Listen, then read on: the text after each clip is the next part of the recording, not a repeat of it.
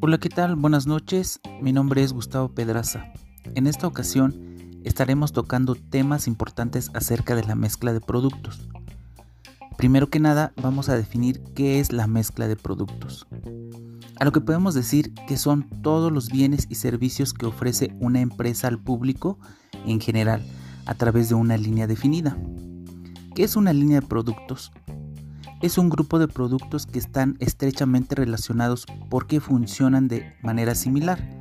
Se venden a los mismos grupos de clientes, se comercializan a través de los mismos tipos de expendios o quedan dentro de ciertos rangos de precio.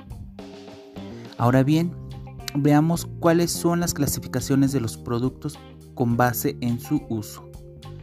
Productos de consumo cuando se crea la venta pensando en que el producto será aterrizado en el consumidor final con un precio ya definido. En cambio, el producto industrial se basa en que los bienes que se venden serán introducidos normalmente en un proceso productivo para comercializarlo posteriormente al consumidor final. Vamos a definir la extensión de línea es el uso de una marca de éxito para introducir artículos adicionales a una categoría de productos específica, como sabores, formas o colores nuevos, ingredientes adicionales u otros tamaños de envase.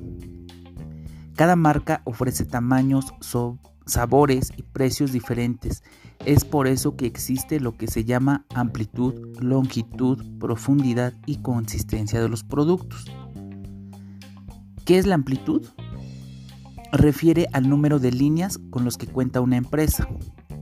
Longitud es el número total de artículos que la empresa tiene dentro de sus líneas de productos. La profundidad refiere al número de versiones de cada producto de la línea que se ofrece. Y la consistencia es la relación entre las diversas líneas de productos en cuanto a su uso final, necesidades de producción, canales de distribución, entre otros. Esto es todo por esta ocasión y nos escuchamos la próxima.